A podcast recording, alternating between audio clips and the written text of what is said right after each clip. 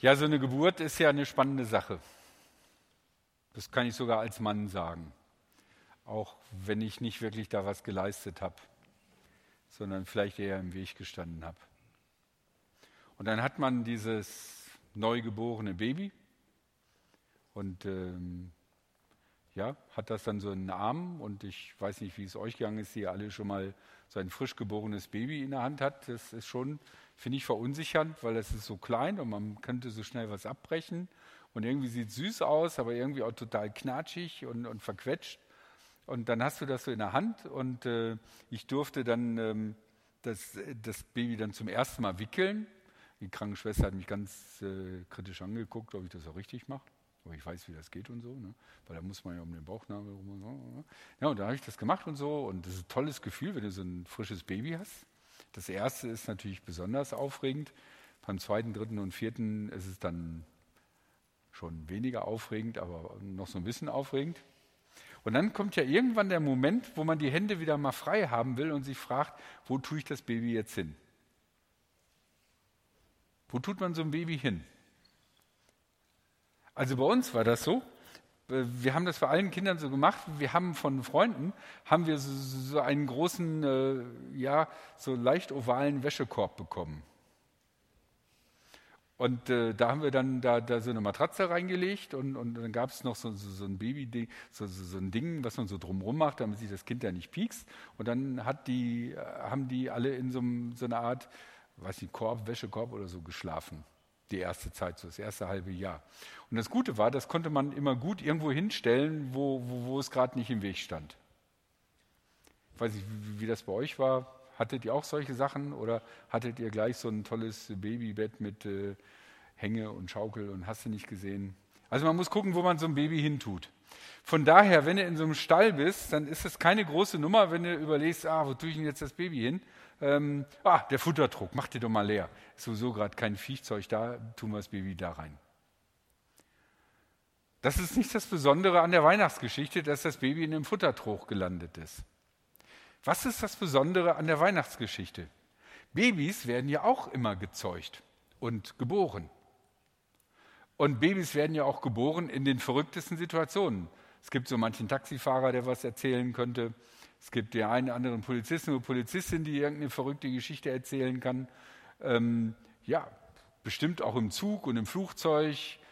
Also überall werden Kinder geboren. Und was nicht so gut ist, die Welt ist oft auch gar nicht darauf vorbereitet. Kinder werden in Kriegszeiten geboren.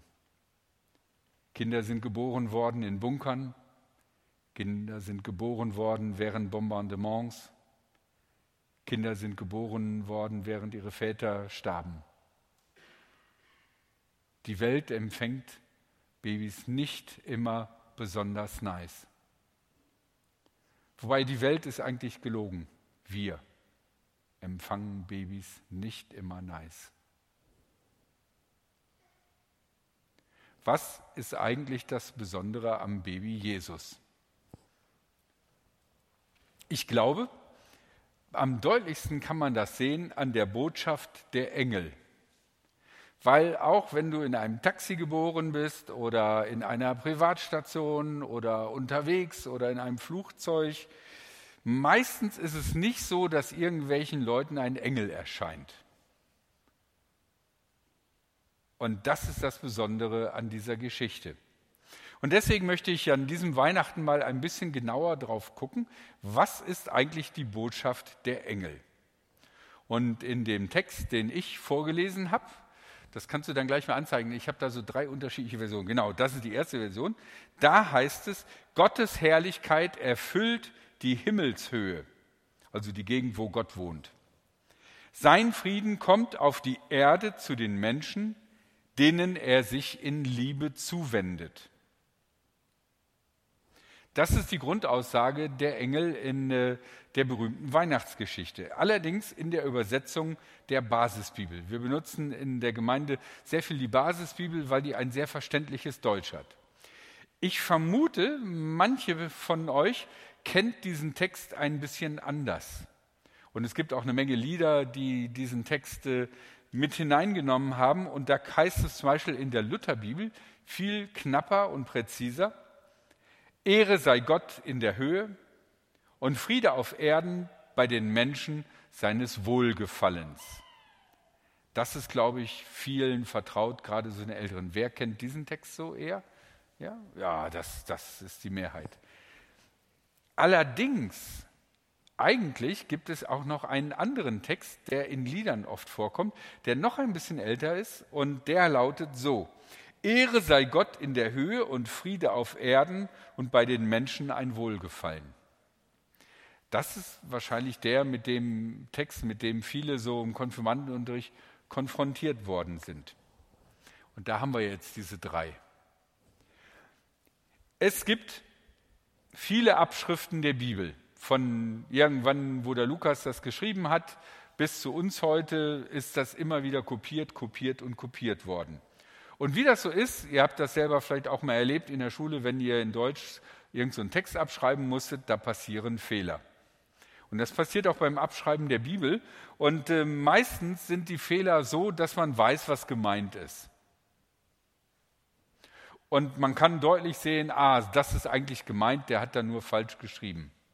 Und deswegen sind äh, viele unterschiedliche Lesarten in der Bibel, sowohl in dem hebräischen Teil wie in dem griechischen Teil, gar nicht wirklich wichtig, weil man eigentlich ziemlich gut weiß, was gemeint ist.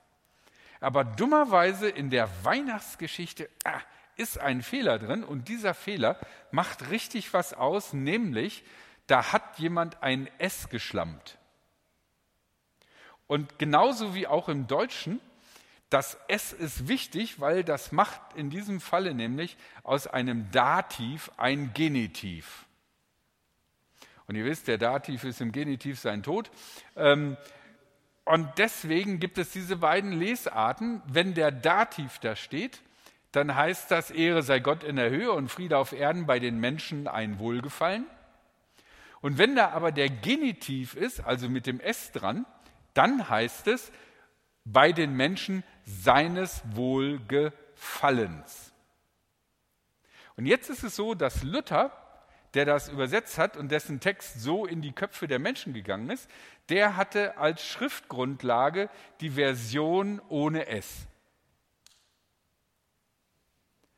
Und im Nachhinein hat sich herausgestellt, dass sehr wahrscheinlich die Version ohne S die schlechte ist, die falsche, der Schriftfehler und eigentlich da der Genitiv hingehört. Und deswegen wurde irgendwann, ich glaube 1984 oder so, wurde in der Lutherbibel dann der Text umgewandelt von bei den Menschen ein Wohlgefallen in bei den Menschen seines Wohlgefallens. Ich will jetzt nicht groß darauf rumreiten, aber es ist ein Unterschied, ob ich sage, ich verschenke heute 100 Euro bei den Menschen und noch ein Wohlgefallen. Also freut euch. Oder ob ich sage, ich verschenke 100 Euro an die Menschen hier, die ich mag. Könnte sein, dass das teuer wird, weil ich hier viele mag. Könnte auch sein, dass ich nur 200 Euro brauche. Sage ich jetzt nicht. Aber ist ein großer Unterschied. Es ist ein großer Unterschied, ob Gott den Frieden gibt, allen Menschen und noch ein Wohlgefallen drauf, oder ob Gott sagt, es wird ein Friede geben, aber dieser Friede ist nur für die, die ich mag, an denen ich Wohlgefallen habe. Hm. Ich finde, das klingt gar nicht mehr so richtig schön weihnachtlich, oder? Wenn das jetzt heißt, der Friede kommt, aber nur für die, die Gott mag. Das klingt irgendwie nicht, nicht schön, finde ich. Ne? Und ja, ich habe dann überlegt, hm, wie biege ich das jetzt wieder hin? Hm. Ja, das ist gar nicht so einfach. Und jetzt komme ich zu den wichtigen Gedanken. Oder was heißt wichtige Gedanken? Die beiden Gedanken, die ich mit euch auf den Weg geben möchte. Friede auf Erden. Das ist die Botschaft des Engels. Ne? Ehre sei Gott in Höhe und Friede auf Erden. Wie ist das, wenn sich supermächtige Menschen in dieser Welt äußern darüber, wie sie gerne diese Welt hätten. Wie ist das? Oh, ich knackse irgendwie immer, ich weiß gar nicht warum. Ne? Wie ist das, wenn Menschen die Macht haben, sich darüber äußern, über ihre Wünsche, über ihre Machtvorstellungen, über die Art und Weise, wie sie geehrt werden möchten. Wie sieht das in der Regel in dieser Welt aus? Wenn wir in die Geschichte der Menschheit gucken, wenn machtvolle Menschen darüber erzählen, wie sie sich Macht, Ruhm und Ehre für sich vorstellen, wird gerne diese Macht erweitert mit Krieg. Die Geschichte ist voll von Leuten, die aus irgendwelchen Gründen meinen, sie wären berufen, noch mächtiger, noch größer zu werden oder ihrem Land zu dienen und deswegen ihr Land zu vergrößern und zu erweitern. Es gibt ein Gespräch zwischen Napoleon und Fürst Metternich, das, weil es darum ging, einen Krieg zu verhindern, protokolliert worden ist. Und in diesem Protokoll sagt Napoleon zu Fürst Metternich, ein Mann wie ich schert sich wenig um das Leben einer Million Menschen. Die Franzosen können sich nicht über mich beklagen. Um sie zu schonen, habe ich die Deutschen und die Polen geopfert. Ich habe in dem Feldzug von Moskau 300.000 Mann verloren, aber es waren nicht mehr als 30.000 Franzosen darunter. Ich finde, das ist echt eine stramme Aussage, oder? So ein Mann wie ich, jemand, der richtig zupackt, der mächtig ist, der das Sagen hat, der schert sich nicht um eine Million Menschen, mehr oder weniger. Sei es drum. Ist ja fürs Vaterland, für Ruhm und Ehre, für Freiheit, Frieden, Hasse nicht gesehen und blauen Schwätz. Wenn wir Menschen gucken, wie wir unsere Ehre und unsere Herrlichkeit propagieren, ist es ganz oft Krieg. Die Engel sagen auch, Ehre sei Gott in der Höhe aber Friede auf Erden. Das ist ein wesentlicher Teil der Weihnachtsbotschaft, dass die Intention, die Gott für uns hat, für uns Menschen, für diese Welt, nicht ist, wir müssen endlich einen Krieg von Zaun brechen, sondern Frieden. Die Vorstellungen vom auserwählten Sohn Gottes zur Zeit Jesu beinhalteten einen heiligen Krieg gegen die Ungläubigen.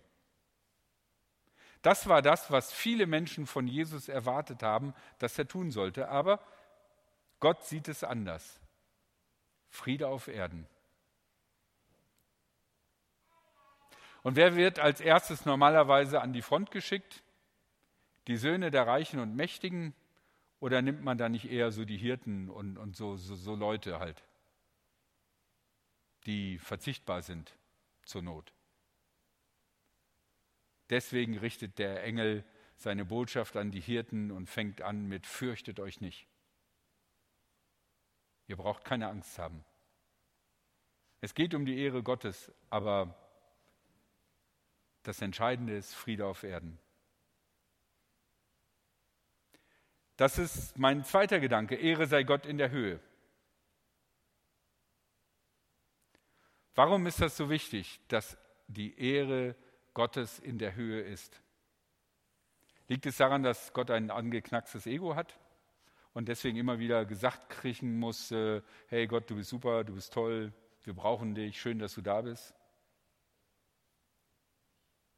Darum geht es nicht, sondern bei der Ehre Gottes in der Höhe geht es darum, dass der Maßstab unseres Lebens, der Maßstab unserer Werte, die wir haben, nicht ausgerichtet ist an unserem persönlichen Besitz, an unseren persönlichen Vorstellungen von, wie wir gerne die Welt hätten, sondern an dem Maßstab Gottes, wie Gott gerne die Welt hätte.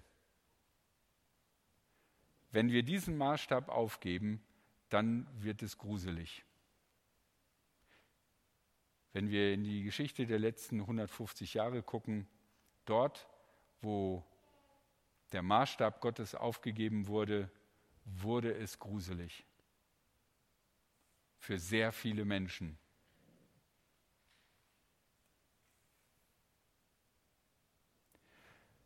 Mein letzter Gedanke, Weihnachten. Wie ist das denn jetzt nun mit Friede auf Erden bei den Menschen seines Wohlgefallens? Hm. Da hängen wir immer noch daran, gibt es wirklich nur ausgewählte Leute oder so, oder wie ist das? Nun, ganz ehrlich, ich bin ja speziell. Manche Leute mag ich, manche Leute mag ich nicht versucht das äh, nicht rauskommen zu lassen, aber ist so. Und bei euch ist es sicherlich auch so. Und je mächtiger Leute sind, desto mehr lassen sie sich das unter Umständen auch spüren, ob sie jemanden mögen oder nicht mögen. Ne? Ähm, in der Schule gibt es, so merkt man relativ schnell, wenn ein Lehrer, eine Lehrerin einen, einen Lieblingsschüler hat oder so, oder ja, oder der Trainer oder wo auch immer. Wie ist das mit Gott? Was bedeutet das, wenn es heißt, dass es Friede auf Erden gibt für die Menschen, die Gottes Wohlgefallen haben? Wenn wir in die Bergpredigt gucken, wo Jesus davon redet, über welche Leute er positiv denkt und welche Leute er beglückwünscht dazu, wer sie sind und was sie sind, indem er sagt, selig seid ihr, welche Leute kommen da vor? Es kommen nicht die Leute vor, wo Jesus denkt, oh, der ist mir sympathisch, der hat was Nettes über mich gesagt, oder den mag ich nicht, der ist letzten Sonntag nicht im Gottesdienst gewesen, sondern Jesus sagt, die Barmherzigen, die Friedfertigen, die, die sich selber nicht für schlau halten, die, die demütig sind, die, die sich sehnen nach der Gerechtigkeit in dieser Welt. Das ist der Maßstab Gottes für das Wohlgefallen. Das heißt, die Menschen, die Gottes Wohlgefallen haben, sind die, die barmherzig sind, die friedfertig sind, die demütig sind, die für Gerechtigkeit sind. Diese Eigenschaften sind wesentliche Eigenschaften für den Erhalt von Frieden. Krieg ist unbarmherzig. Frieden funktioniert nur mit Barmherzigkeit. Krieg will Menschen, die aggressiv sind. Frieden braucht Menschen, die friedfertig sind. Im Krieg geschehen automatisch ohne Ende ungerechte Dinge. Jesus sagt, selig sind die, die für die Gerechtigkeit eintreten. Wir sehen meiner Meinung nach, dass sich diese beiden Seiten gegenseitig anziehen. Der Frieden und was es braucht, um in Frieden zu leben, und das, was das Wohlgefallen Gottes beinhaltet, sind Sachen, die sich zusammenfügen. Deswegen passt es, dass der Frieden Gottes bei denen ist, die sein Wohlgefallen haben, weil das die sind, die sich sehnen nach Frieden, nach Barmherzigkeit, nach Gerechtigkeit. Die also, die den Frieden wollen, die sie ihn wünschen, die sind es, die den Frieden bekommen werden. Die, die sagen, eine Million Menschen mehr oder weniger ist mir egal, solange ich mein Reich verwirklichen kann, werden keinen Frieden finden. Denn sie machen sich ihn selbst kaputt. Deswegen finde ich es auch mit dem Genitiv diese Botschaft eine gute Botschaft. Wenn du dich nach Frieden sehnst, wird Gott dir den Frieden geben. Aber dieser Frieden braucht, dass wir barmherzig sind. Zum Beispiel jetzt in den nächsten Tagen, wenn die Familie zusammenkommt. Oh, ich weiß nicht, wie das bei euch ist, aber bei uns hat es so ein gewisses Potenzial. Sagen wir es mal so. Und ich könnte mir vorstellen, dass es in der einen oder anderen Familie auch so ein gewisses Potenzial gibt. Und wenn es nicht die einzelnen eigenen Kinder sind, könnte es ja der Anhang der eigenen Kinder sein. Aber egal, ich will nichts aufreißen. Es gibt viel Potenzial an Weihnachten. Wir brauchen Barmherzigkeit miteinander. Barmherzigkeit, wenn die Rouladen angebrannt sind, weil man fünf Minuten nicht genau geguckt hat. Wir brauchen Barmherzigkeit, wenn das Geschenk genau das war, was man nicht wollte. Wir brauchen Barmherzigkeit, wenn von uns ein Foto auf den Familienkalender gekommen ist, das alle witzig finden, außer ich. Wir brauchen Demut, wenn einer gerade in eine Krise geraten ist und äh, nicht befördert worden ist, sondern äh, ja, gerade zur Schnecke gemacht worden ist. Wir brauchen Demut, wenn Geschwister immer miteinander wetteifern und ähm, es einen gibt, der abgehängt wird. Wir brauchen Bereitschaft zur Vergebung, wenn alte Themen auf den Tisch kommen, die immer noch nicht verheilt sind. Den Frieden zu Weihnachten möchte Gott uns geben, aber wir brauchen eine Einstellung, die diesen Frieden begrüßt. Darum wünsche ich euch und mir, dass wir das können, dass wir darauf achten,